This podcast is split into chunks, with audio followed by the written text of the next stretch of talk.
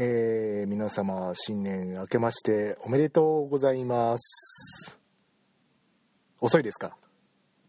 遅いか。え新年明けましておめでとうございます。レイパー佐藤です。レイパー佐藤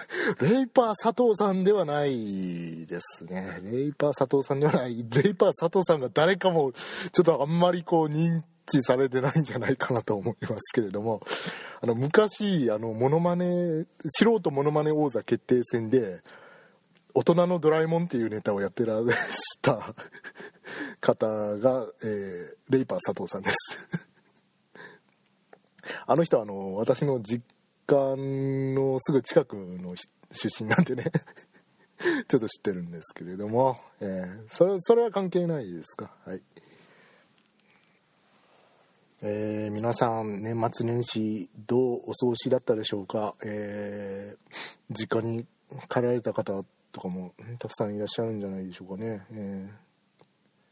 ー、帰省ラッシュにね巻き込まれて疲れたという方も大勢いらっしゃるんじゃないでしょうかね。まあ学生さんとか、まあ、一人で身軽で借りやすいと思うんですけれども、えー、私ぐらいの年齢になってくると家族連れで帰るからこう交通費もストレスも 大変なことになるという方も多いですけれども、えー、私は未だに一人なので大したストレスもなく、まあ、帰っ この話悲しくなるからやめようか。えー、っと年末年始あのコミケにね参加しましたよ。コミケに楽しい笑いがこれか。コミケに参加しましたよ、えー、夏コミ参加できなかったんでね一日も。もうそのうさを晴らすように冬コミには3日間行きましたけれども。まあカンコレカンコレ進撃進撃。もうどっちを向いても黒子のバスケ。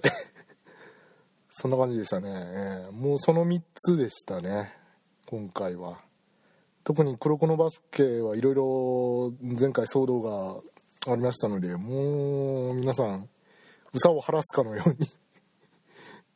もうはっちゃけてましたけれども。はい。同人誌即売会といえばですねあのこれを今収録している本日ですねあのインテックス大阪の方でえー、コミックシティいくつだ？97か。97が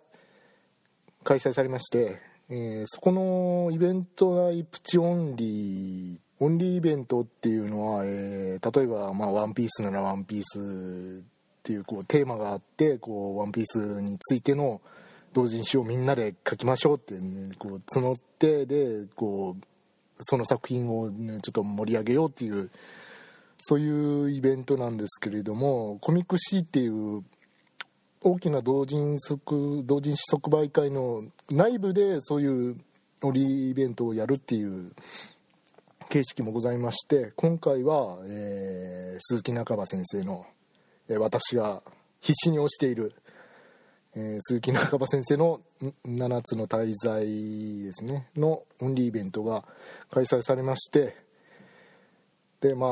大阪だったんですけれどももういても立ってもいられなくなって、えー、前日入りで 行ってまいりました。詳しくは把握してないんですけど多分あの7つの滞在のオンリーイベントはこれが初なんじゃないかなと思っててるんですけどどうなんですかね。まあまあまあこれを機に2回3回と回を積み重ねていってまあゆくゆくはね、人気が爆発してアニメ化して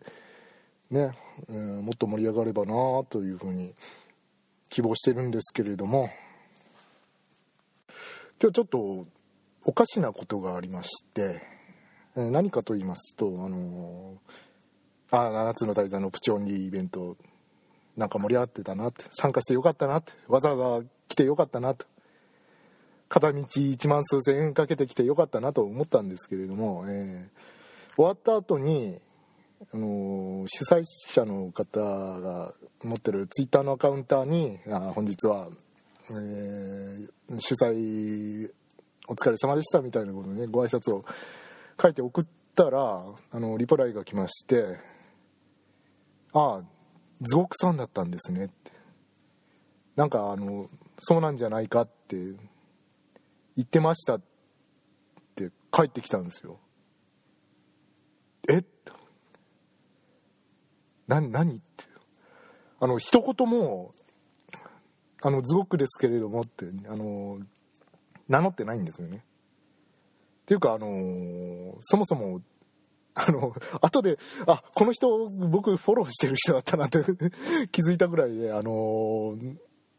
どのサークルの人が誰かみたいなのも全然把握せずに行ってでこうあ7つの滞在面白いですよねどうですよねってこう会話を交わしてこうあじゃあこれ一部くださいみたいな感じでこう買っていったんで別にあの名乗らなかったしあのズゴックですって言っても誰って感じになるじゃないですか。なると思うじゃないですか。だからあの普通にこう行って普通に本を買って普通に帰ってきたんですけれども。だからそんな風に言われたんでえ何それ怖いって思って。どこでバレたの？まあ一人あのガミガミさんっていうあのかなり鈴木中川先生のガチなファンの方がいらっしゃいまして、えー、まああのだいぶあの絵が線が細くて綺麗なこうねまあ、がっちりした感じのイケメンな兄さんなんですけれどもあのこのガミガミさんが、えー、コミケに参加しておられたのでその時に、まあ、あいつもツイッターお世話になっておりますなんかトゲッターでまとめていただいております。ズゴックと申しますって名乗ってはいたんですよ。で今回も参加しておられてでガミガミさんにはあこの前どうもお会いしましたみたいな挨拶はしたんですけれどもそれだけであのー、別に他のサークルさんには名乗ってなかったしあれなんでバレたんだろうなと思ってああそうかそうかって。知性かと。知性がにじみ出ちゃったかと。あの知性がこうね五光のように刺してこうあの H の光ですからね。H の光キュアズゴックですからね。あのああそれでバレちゃったかそれは仕方ないなと思ってたんですけれどもあの別の方からこうリプライが飛んできて「リアンヌが好きだ好きだ」っておっしゃってたんでゾークさんじゃないかなと思いましたっていう。それなって思いました 確かにあのサークルさん10個ぐらいあった中でこうディアンヌさんのこうイラストとか本を書かれてたところに行くたんびに「ディアンヌいいですよね」って「ディアンヌ可愛いですよね」って「ディアンヌ好きですか?」みたいな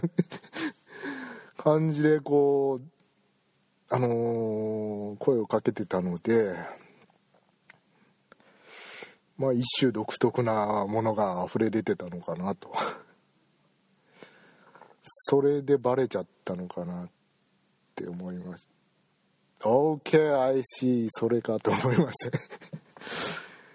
あしょうがないよね。好きなものはしょうがないよね。飢えてたから。この話できる人いないから周りに。飢えてたから。もうするしかないでしょこういう機会に。もうえー、というわけで来月には7巻が発売予定の、えー、7つの滞在皆さんよろしくお願いいたします。ということで、えー、今年の第1回目のオープニングまとめにしたいと思います。それではスタートです。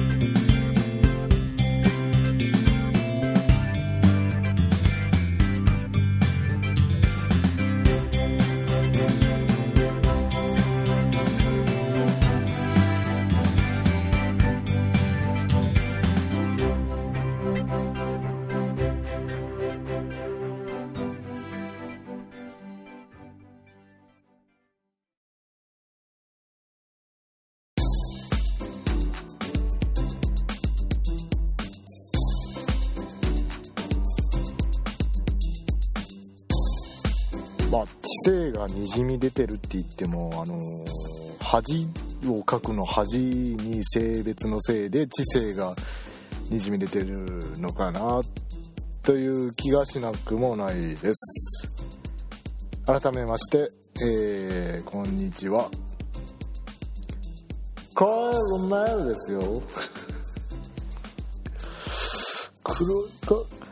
カールクールメールさんじゃないですね。ズゴックですね。こんにちは、えー、この番組を3年後ぐらいに聞いて きょとんとしているあなた。2014年の初頭はこんなのが流行ってましたね。はい、えー、今回はですね、えー、前回に引き続きユリの話をしたいと思います、えー、前回も、うん、プリキュアのユリの話をしましたけれども 今回は純粋なユリの作品ですね。思えば純粋なユリの作品について紹介したのってあんまりなかったような気が初めてかな。そんなことないか。なかったような気がするんですけれどもえー、っとそれというのもですねなぜこうそういう 回を収録しようかなと思ったかと言いますと、えー、今回取り上げる作品をですね、えー、ツイッターでちょっとおすすめしたところリツイートがすごいことになったと いうのがありましてあこれはいいなと。じゃあもうこれは特集で自分の番組で改めて押しましょうと。みんなの関心が高いんだなと思いまして。で今に至ります。はいえーと作品名はですね「えー、終電には返します」という作品で、えー、去年の末、えー、11月でしたかね発売されたのは、えー、天隠れギド先生というギド先生ですね。どういう由来のペンネームなのかよく分かりませんけれどもあの天隠れギド先生という方の書かれた、えー、ゆりのオムニバス形式の短編集でございます。えーと、天隠れ先生ですけれども、えー、この単行本が初めてのゆり短編集ということで、えー、この方はあのー、どっちかというと今まで BL の本をたくさん書かれてこられた方みたいですね。BL に限らず、ま、普通のラブコメなんかも書かれておられるようなんですが私は詳しくありません。詳しくは、えー、皆さんで調べてください。おのおので調べてください。私が愛読している雑誌で、えー、コミックゆり姫というねゆり専門誌がございますけれどもあれの編集部のね、えー、副編集長を務めておられるパインさんが、え、2013年のベストゆり作品の中で、えー、1位にこれを選んでおられましたので。ということは、えー、黒乙女から見てもかなりの良作ということで、まあ、自信を持って私もおすすめしたいんですけれども、まあ、内容はさっき、えー、冒頭に紹介させていただいた通りオムニバス形式の短編集でして、えー、表題作の「終電には返します」をはじめとして、えー、何編かのお話が収録されております。えー、でどれが一番良かったかな。やっぱりね表題作のね「終電には返します」が一番印象的でしたかね私は。初掲載はこれはいずれも新書館という出版社のひらりっていう、えー、ゆりのアンソロジーコミックに、え載ってたものをまとめ直した単行本っていうことになるんですけれども、えー、この終電には返しますだけがにはつながってるやつですね、えーと、ひらがな線あゆ駅よりと終電には返しますっていうのがつながったお話であとは全部1話完結のお話という構成になってますね。で一番最後に、まあ、ちょっとえー少女プラネタリウムの付け加えみたいな書き下ろしが載っている感じですか？で、えーこの表題作の終電には返します。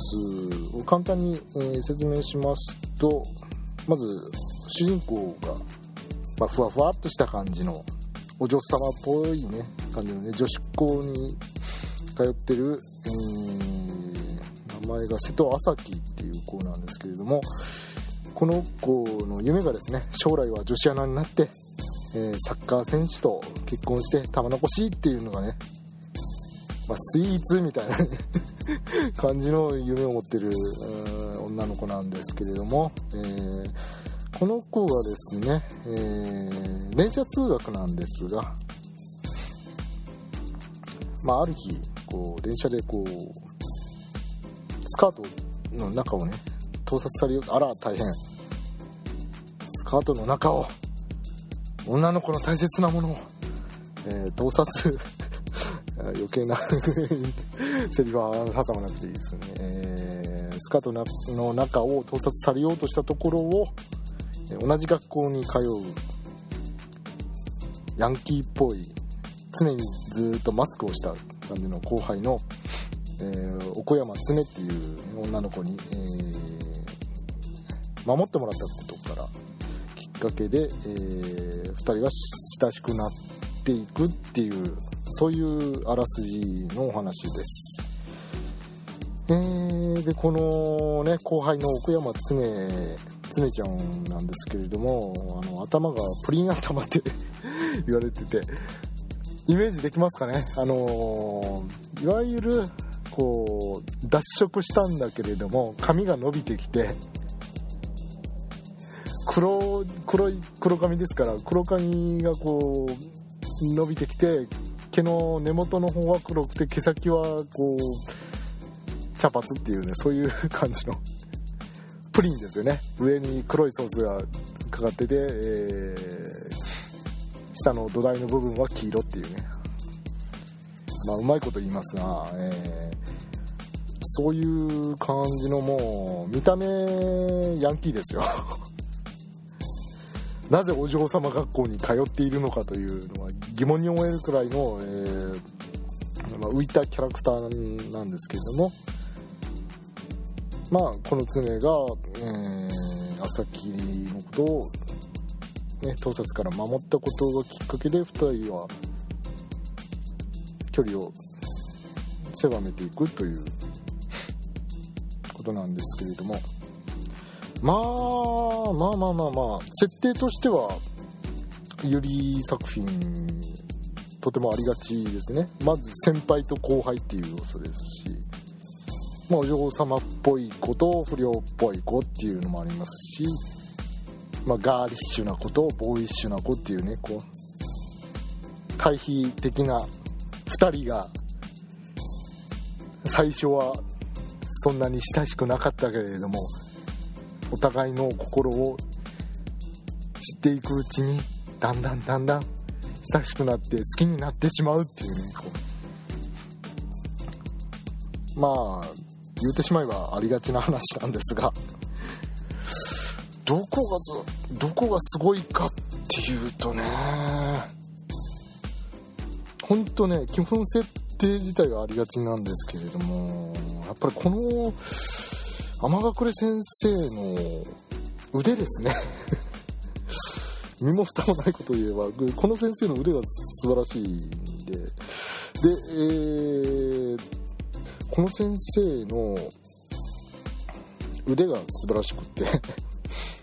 うんどういうところが素晴らしいかというと人がこう恋に落ちる瞬間女の子が女の子と恋に落ちる瞬間という、ね、この一瞬の表情の捉え方ですね。一瞬の表情の捉え方って言ってもまあ漫画なんで 自由に 一瞬は切り取られるわけですけれどもまあまあなんていうか改めてちょっと漫画っていうのは映像作品なんだなっていうふうに私は感じまして、まあ、どういうところを読者にクローズアップして作者がこう見せたいのかっていうのをね、まあ、作者としては自由にこう時間を収めたりこう表情を強調させたりとかいうのはできるわけですけれどもそういうところが非常にうまい先生かなというふうに感じました。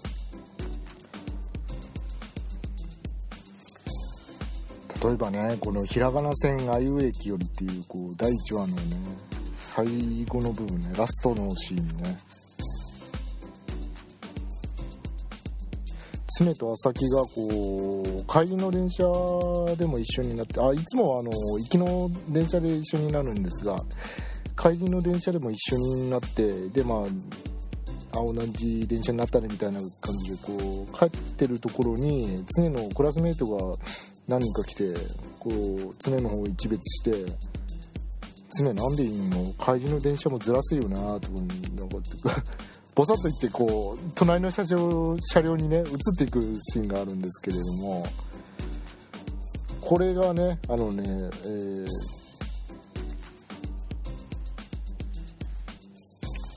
冒頭で朝木が今までこう同じ学校に通ってたのになんでねあれ常と一緒にならなかったんだろうってあ電車ずらしたのかなみたいな伏線の回収になってるんですけれども要するにこういうこのねあの仲の悪い子たちを避けるために電車をずらして通うようになってで朝木と出会ったみたいな、ね、流れにここで朝木が気づくわけですよね。ああ確かにこの子こんな格好だしいこんな性格だし浮くわみたいな感じになってで気まずい空気になるんですけれども。ででちょっと動揺しちゃって話をそらさなきゃそらさなきゃって思ってこうあどっか遊びに行こうよみたいな。そうだ何々駅どこで遊ぼうかみたいな。何々駅はどうかなみたいなことをこう話を振るんですけれどもなんとか駅はこうつまんない場所ですよみたいな。じゃあ何々駅はみたいな。何々駅もちょっと店がごちゃごちゃ多くて苦手でみたいな感じで 常がどんどんどんどん暗くなっていくわけですよね。でで朝木は一生懸命こうなんとか話をそらさなきゃと思ってね。常と私で遊びに行くんだったらどこがいいかな何駅がいいかなみたいに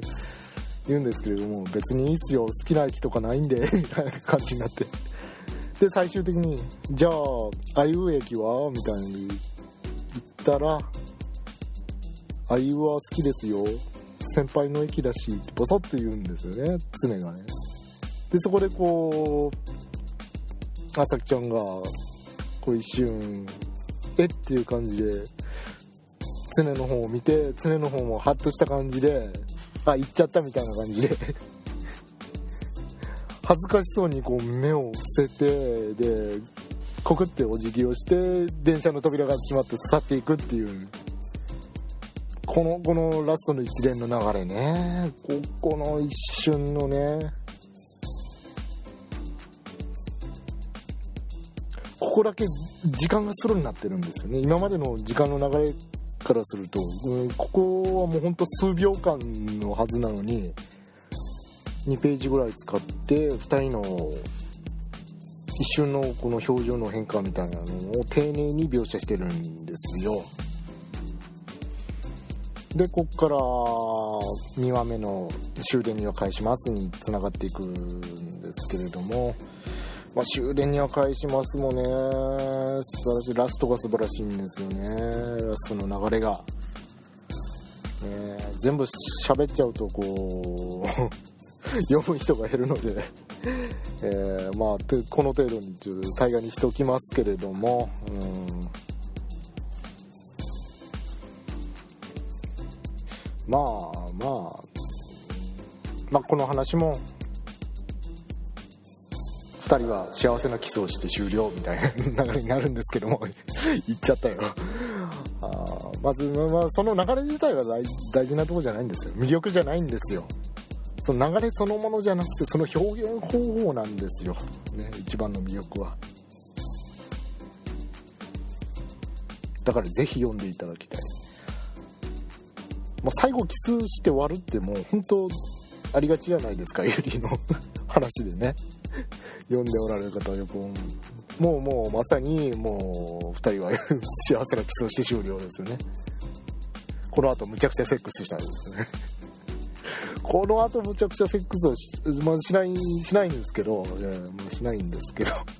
するのはあの私の大好きな「ゆり姫ワイルドローズ」シリーズですね。あれはもう余すとこなく全作品でセックスしますから。え、それはいいですか？それはまた別の話ですね。はい。まあまあまあここの短編集は全部淡いゆり物語で終わっておりますけれども。このね最後のねキスの流れが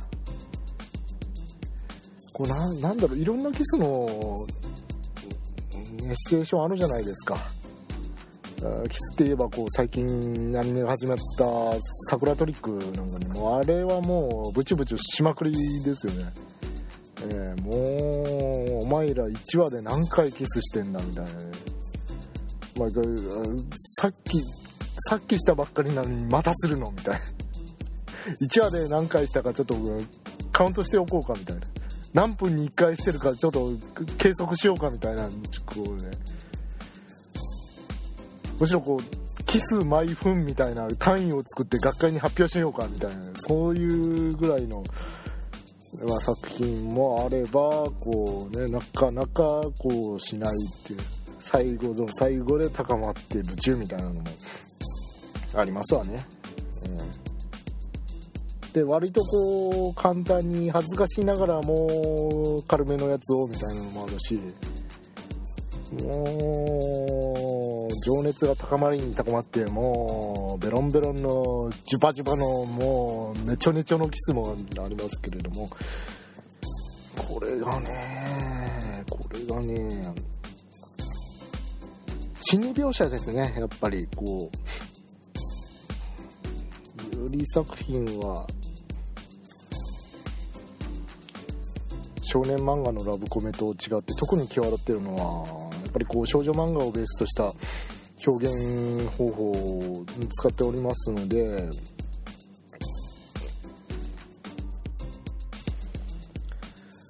心理描写が丁寧で細かいんですよ。このラストシーンも何ていうかこうあこう可愛いなと思ってこう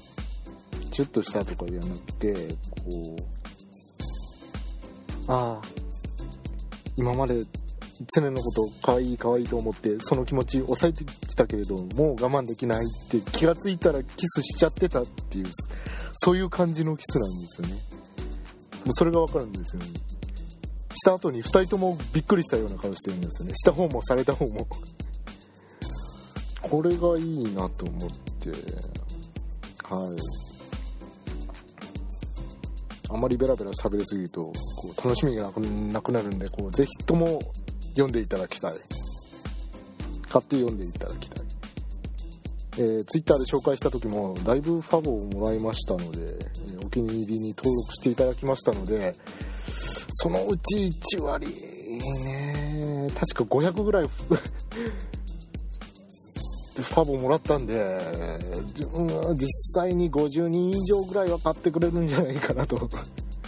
期待しておりますが、はい、やっぱりねあのあの時何を思ったかといえばあ意外とみんな読んでなかったなっていうのとやっぱり気になってはいたんだなっていう。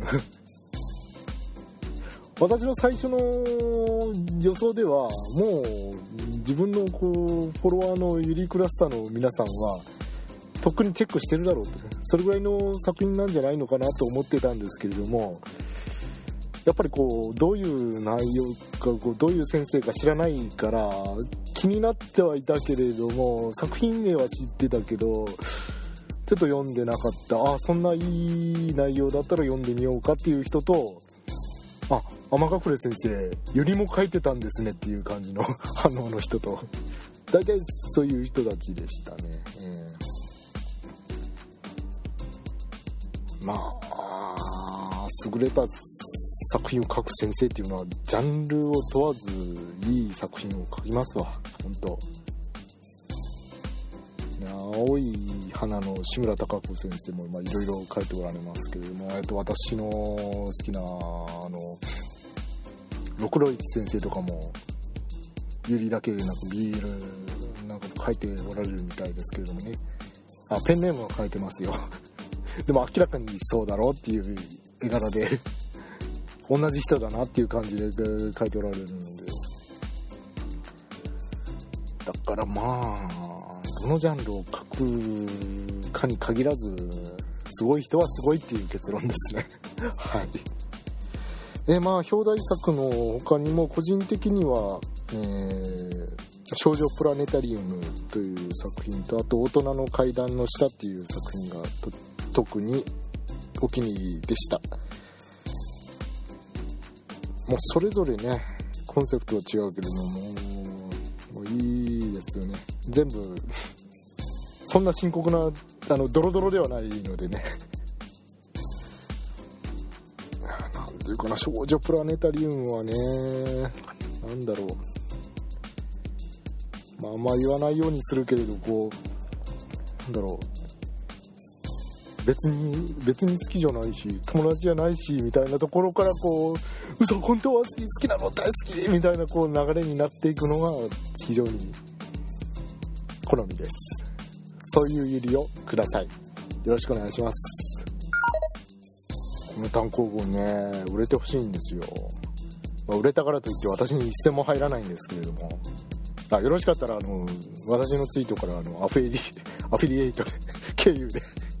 アマゾンから買っていただけると何円か入れるかもしれないですけども、えー、まあ、それとは関係なく売れてほしいんですよ。なんでかっていうとこう普段あんまりこうユリを書いてこられなかった先生初の初のユリの単行本っていうことででこれであんまり売れなかったらあユリまあそんなに書かなくていいやって 思うかもしれないじゃないですか。でこれで爆発的に売れたらああこっちも需要があるんだ。じゃあもうちょっと書いてみようかなっていう風になるわけでしょ、ね、そしたらまたいろいろ新しい作品、ね、書いていただけるね可能性が出てくるわけですよ。ね。商業作品というのはみんなそうですよ。なのでやっぱりちょっと売れてほしいですね。もうどんどん売れてほしいです。もうすでに売れてるんだと思いますけれども、まあ、この先生の他に書かれた作品よりもちょっと売れてほしいっていう。こっちの方を向いてほしいっていうね。なんかあるこう女子の人があの天川倉先生、BL 書いてほしいからそっちに持っていかないでみたいなことを言っておられましたけれども、まあ、そこはシェアする方向で。お願いしたいなと。はい、はい、というわけで今回は、えー、天隠れ義堂町終電には返しますをご紹介させていただきました。買いましょう。読みましょう。であのファンレターを送りましょう。そうすれば多分次の作品次の作品書いてくれると思います。はい。え、というわけで2014年もよろしくお願いします。自分のペースを保って適当に更新していきたいと思います。お相手はズゴックでございました。それでは皆さんさようなら。バイバイ。